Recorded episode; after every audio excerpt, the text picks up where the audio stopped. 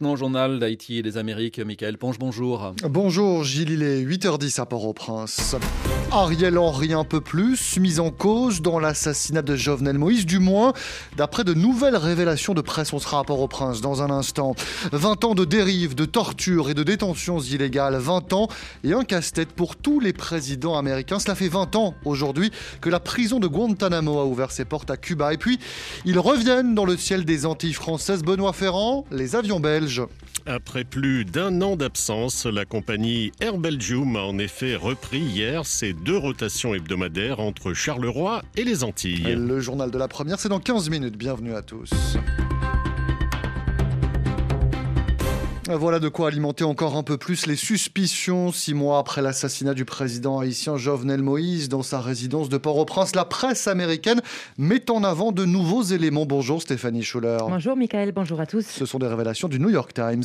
Oui, euh, des révélations qui mettent en cause le premier ministre par intérim d'Haïti, Ariel Henry.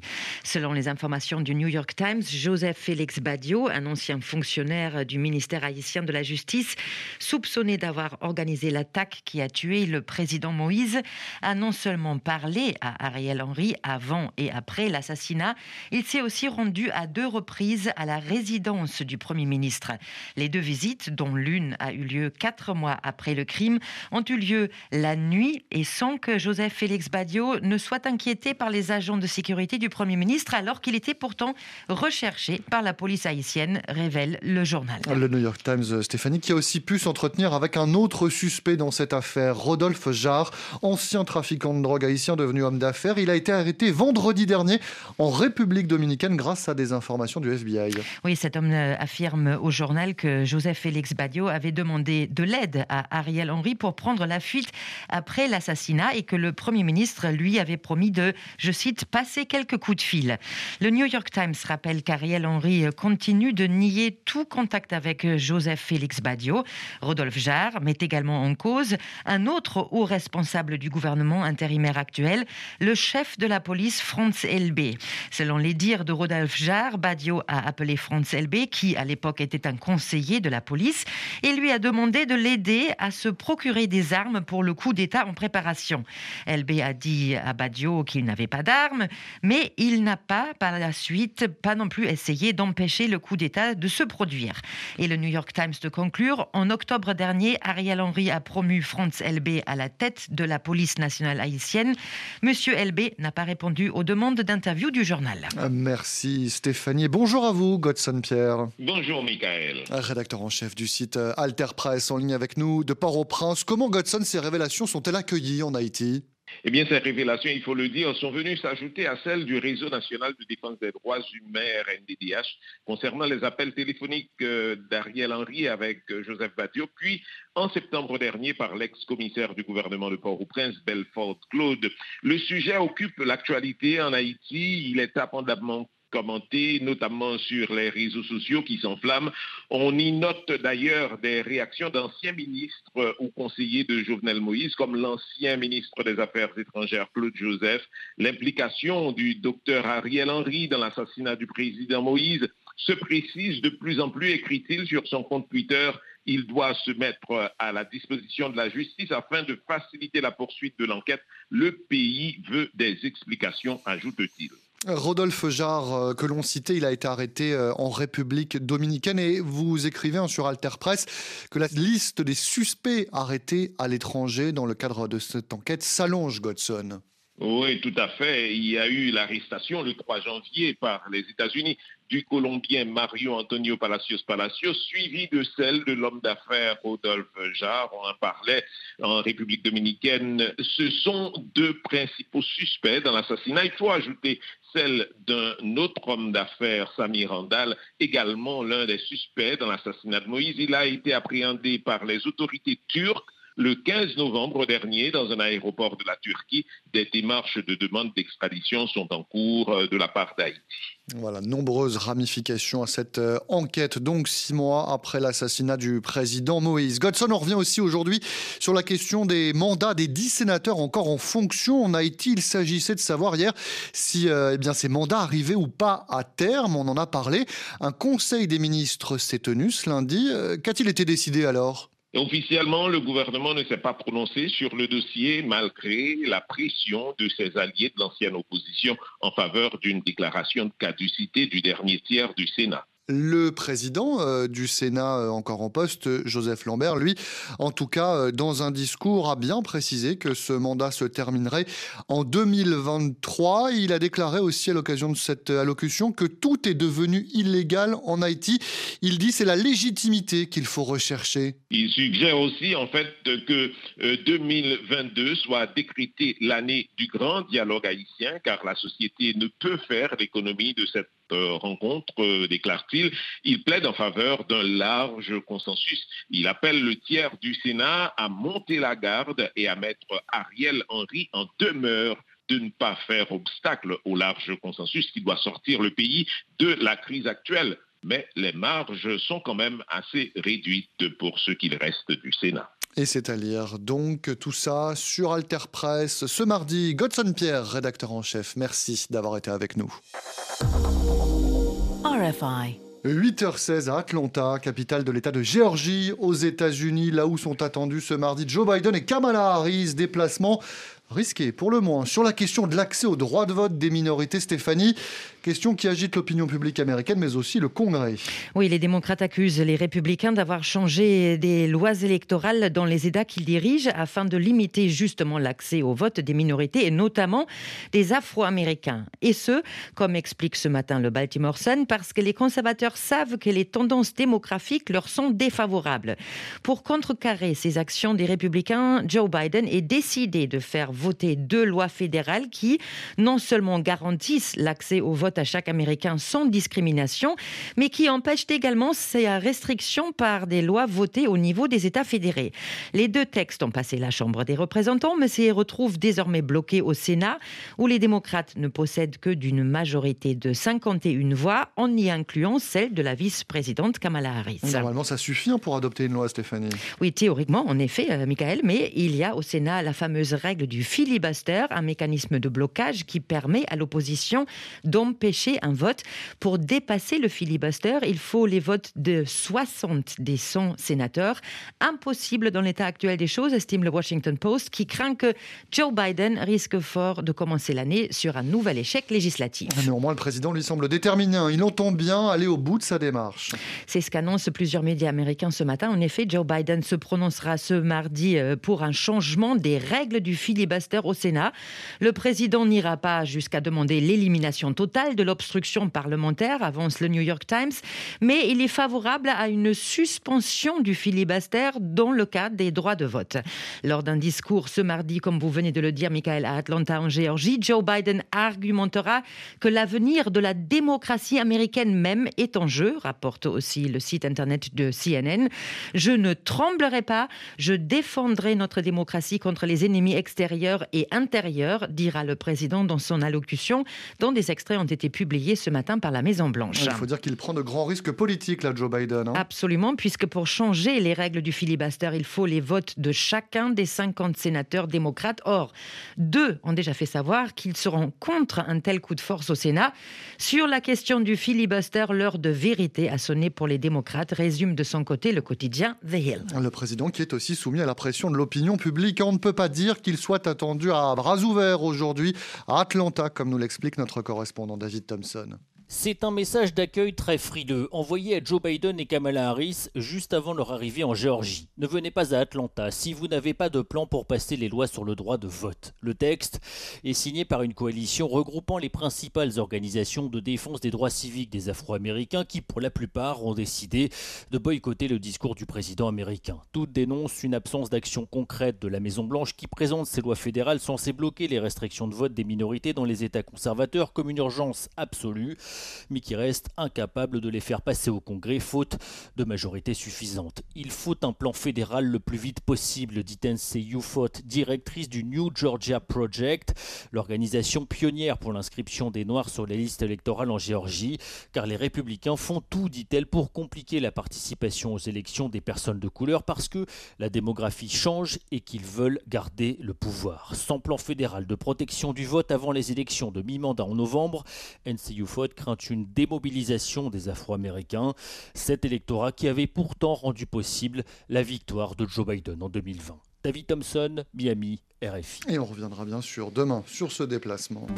RFI, la radio del mundo. En plein cœur du mois de juillet, Cuba se soulevait, manifestation historique contre le régime. Et bien depuis hier, Stéphanie, 50 personnes qui ont participé à ce soulèvement sont jugées. Oui, on se souvient de cette mobilisation historique de l'été dernier quand des milliers de Cubains étaient descendus dans les rues au cri de Abat la dictature et nous avons faim.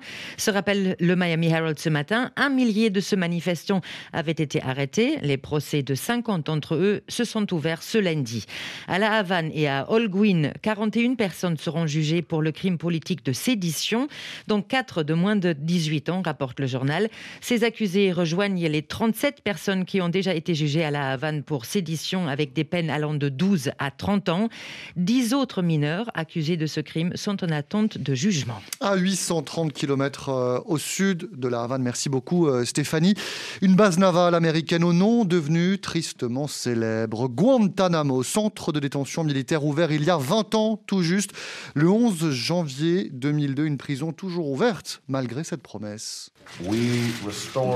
Nous entendons rétablir les normes fondamentales de comportement, les valeurs constitutionnelles qui ont fait de nous un grand pays, et cela même en temps de guerre, même dans la lutte contre le terrorisme. Promesse du tout nouveau président d'alors Barack Obama. On est en 2009, il vient de prendre ses fonctions et signe un décret pour fermer Guantanamo d'ici un an. Bonjour Véronique Guémard. Bonjour Miguel. Guantanamo et ses prisonniers en combinaison orange enchaînés, une prison symbole des dérives antidémocratiques de la guerre contre le terrorisme lancée par George W. Bush après les attentats du 11 septembre. 20 ans après l'arrivée des premiers détenus sur place, aucun procès des auteurs présumés de 2001 n'a eu lieu. Véronique, en 2022, que reste-t-il de Guantanamo? Combien y a-t-il encore de prisonniers? Alors, il reste encore à Guantanamo 39 détenus. Depuis 2002, ce sont près de 780 hommes musulmans soupçonnés de liens avec Al-Qaïda, capturés en Afghanistan, au Pakistan, en Irak, qui sont passés par ce camp. Beaucoup ont subi des détentions secrètes dans ce qu'on a appelé les trous noirs de la CIA, avec des tortures terribles infligées à certains détenus, mais aussi des tortures à Guantanamo même. Alka Pradhan est avocate auprès des commissions Elle représente Amar al-Balouchi, un des cinq accusés des attentats du 11 septembre 2001. Elle explique qui sont les 39 détenus à Guantanamo. 27 d'entre eux ont été ou doivent être déclarés libérables. Ensuite, 10 détenus font l'objet de poursuites auprès des commissions militaires, dont quatre procédures différentes. 5 détenus sont en cours de procès dans ce qu'on appelle la procédure du 11 septembre. Et puis, il y a quelques détenus pour lesquels le gouvernement a dit qu'il n'entamerait pas de poursuites et en même temps qu'il n'entamerait pas de processus de libération non plus. Alors, 27 des 39 détenus sont donc déclarés libérables. La plupart sont yéménites, mais l'administration américaine bloque tout transfert pour l'instant vers des États qu'elle juge à haut risque, comme le Yémen, la Somalie, la Syrie ou la Libye. Les présidents Barack Obama, vous l'avez rappelé, et l'actuel Joe Biden ont promis de fermer Guantanamo, mais le centre est toujours là et aucun des cinq accusés des attentats du 11 septembre n'a encore été jugé. Et c'est donc à cause de l'utilisation de la torture, Véronique, qu'aucun procès ne peut euh, démarrer à Guantanamo? Exactement. Par exemple, Khaled Sheikh Mohamed, le cerveau présumé des attentats du 11 septembre, ou Amar al-Balouchi, qui aurait financé les opérations, n'ont toujours pas été jugés. Et c'est à cause de la torture qu'ils ont subie dans les centres secrets de la CIA avant leur transfert en 2006 à Guantanamo. Mais les aveux soutirés sous la torture ne sont pas recevables et tout est bloqué. Le brigadier général John Baker était depuis 2015 et jusqu'en décembre dernier l'avocat en chef de la défense auprès des commissions militaires à Guantanamo et il dénonce un système biaisé depuis le début. Les hommes que les États-Unis ont détenus dans ces centres secrets d'interrogatoire qu'on appelle les programmes de torture, ces hommes ont été brisés par le gouvernement américain. Le coût pour les victimes est énorme et le coût pour la justice est énorme. Nous ne pourrons jamais tenir pour responsables ceux qui ont planifié les attaques terroristes contre les États-Unis, et cela à cause de la torture. Et on ne pourra pas non plus tenir pour responsables ceux qui les ont torturés. C'est vraiment une parodie de justice. La justice qui n'est pas rendue 20 ans après, euh, Véronique. Quelle est l'attitude des familles des victimes des attentats du 11 septembre? Alors effectivement, c'est très douloureux pour les familles qui se rendent aux audiences préliminaires à Guantanamo, comme Elizabeth Miller, dont le père pompier à New York est mort lors de l'effondrement de la tour sud du World Trade Center. Elle avait 6 ans à l'époque, elle en a 27 aujourd'hui, et elle se bat pour parvenir à un accord à l'amiable. Je ne pense pas que les commissions militaires fonctionnent correctement. Il faut avancer autrement. Une des organisations avec lesquelles je travaille, les familles du 11 septembre pour les lendemains en paix, demandent qu'il y ait des arrangements. On demande que la peine de mort soit totalement retirée pour que les accusés plaident coupables et qu'il y ait une stipulation des faits établis pour savoir ce qu'il s'est passé le 11 septembre, avec une analyse plus approfondie. Il faut qu'on avance pour qu'on ait au moins le sentiment que la justice est rendue. Mais tout est bloqué pour l'instant et les États-Unis continuent de dépenser 540 millions de dollars par an pour détenir ces 39 prisonniers en dehors du territoire américain, soit plus de 13 millions de dollars par prisonnier et par an. Et alors que le président Biden a donc promis de fermer Guantanamo, on a appris la semaine dernière qu'une nouvelle salle d'audience était en cours de construction. Alors que des experts onusiens hier ont enjoint une nouvelle fois les États-Unis à fermer cette base militaire, site, je cite, de violations incessantes des droits de l'homme. Dossier signé Véronique Guémard. Merci beaucoup. Le journal de l'Outre-mer. Avec Benoît Ferrand, bonjour. Bonjour Mickaël. La compagnie Air Belgium est de retour dans le ciel des Antilles françaises. Après plus d'un an d'absence, la compagnie belge, comme son nom l'indique, a repris hier ses rotations entre Charleroi, Pointe-à-Pitre et Fort-de-France. Alain Livory, la première Martinique. C'est précisément à 15h45 que l'Airbus A340-300 de la compagnie Air Belgium devrait poser ses ailes en Martinique. En décembre dernier, à cause de la Covid, la compagnie avait décidé de remplacer ses vols à destination et au départ des Antilles françaises par une liaison vers Punta Cana en République dominicaine. Les choses ont donc évolué puisque désormais Air Belgium proposera deux vols hebdomadaires les mardis et vendredis entre l'aéroport de Charleroi-Bruxelles-Sorf et celui de Fort-de-France. Au départ de la Martinique, le vol fera une escale en Guadeloupe avant de rejoindre la Belgique. Les dirigeants de la compagnie belge souhaitent développer et pérenniser la destination vers les Antilles. Air Belgium rappelle que tous les voyageurs doivent se munir d'un test PCR ou antigénique négatif de moins de 24 heures avant le départ du vol, quel que soit leur statut vaccinal. Direction la Guyane maintenant avec un tout autre sujet. Connaissez-vous le wassaï Eh bien, ce palmier, car c'est un palmier, produit des graines dont on tire un jus aux propriétés énergisantes et antioxydantes. Il pourrait bien, dans les années qui viennent, le wassaï représenter une belle opportunité économique en Guyane. Une conférence visant à recruter, entre guillemets, de futurs producteurs s'est d'ailleurs tenue samedi dernier à Cayenne. Reportage Claire-Marine Céleste. 4 millions de tonnes de wassaï. C'est l'estimation de la demande mondiale calculée par des économistes britanniques. Pour l'instant, seul le Brésil produit 1 million de tonnes par an. C'est pour cela que le président de Yana Wassaï voit grand. Son usine, qui ouvrira en mars, pourra produire jusqu'à 4 tonnes de wassaï par heure. Il cherche aujourd'hui à convaincre les producteurs. Dave Drelin, président de Yana Wassaï. Montrer que oui, c'est pas c'est pas que des paroles, c'est pas quelque chose en l'air il y a du concret, l'usine sort de terre et nous avons besoin de plus en plus de Wassai, bien sûr. Yana Wassai allie ses forces à Délices de Guyane et Biostratège pour structurer la filière.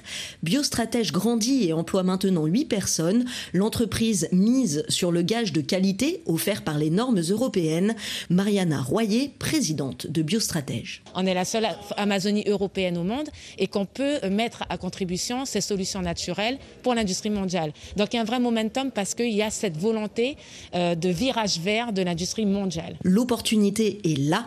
Industriels et agriculteurs doivent monter en puissance main dans la main pour la saisir. Bon après-midi, Michael. À demain. Merci beaucoup Benoît Ferrand, à vous et aux équipes euh, de la première. Ce rendez-vous d'Haïti et des Amériques s'achève aujourd'hui. Il été réalisé euh, par Laurie Plisson. Vous savez, vous pouvez nous réécouter sur toutes les plateformes de podcast ainsi que sur RFI Pure Radio et commenter et suivre l'actualité euh, des Amériques et d'Haïti sur notre compte Twitter RFI Amérique ainsi que sur Facebook, la page du journal d'Haïti et des Amériques. Très bonne journée à tous à l'écoute de nos programmes et à demain pour une nouvelle édition.